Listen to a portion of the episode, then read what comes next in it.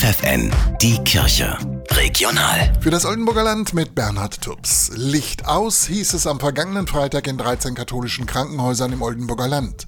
Es war ein symbolischer Weckruf, denn Kostenexplosion, Inflation, Gehaltssteigerungen, aber auch die Pandemie, das ist ein Mix, der die katholischen Krankenhäuser im Oldenburger Land in finanzielle Not bringt.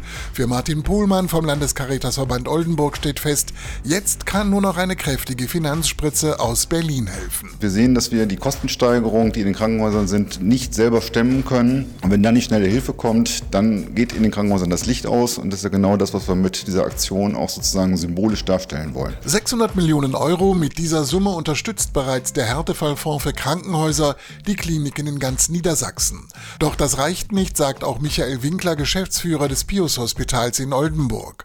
Auch für sein Haus gilt, nur eine schnelle Hilfe der Politik kann die Lage verbessern. Die Lage ist ganz einfach, dass wir jetzt im Dezember noch keine Planung für das Folgejahr machen können, weil unsere Politik noch nicht die Rahmenbedingungen festgelegt hat, um für das nächste Jahr verlässlich für unsere Patienten und Mitarbeiter die Krankenversorgung zu sichern. Ulrich Pelster ist Vorstandsvorsitzender der Schwester Eutimia Stiftung, die in Fechter, Lohne, Damme und Kloppenburg vier Krankenhäuser betreibt.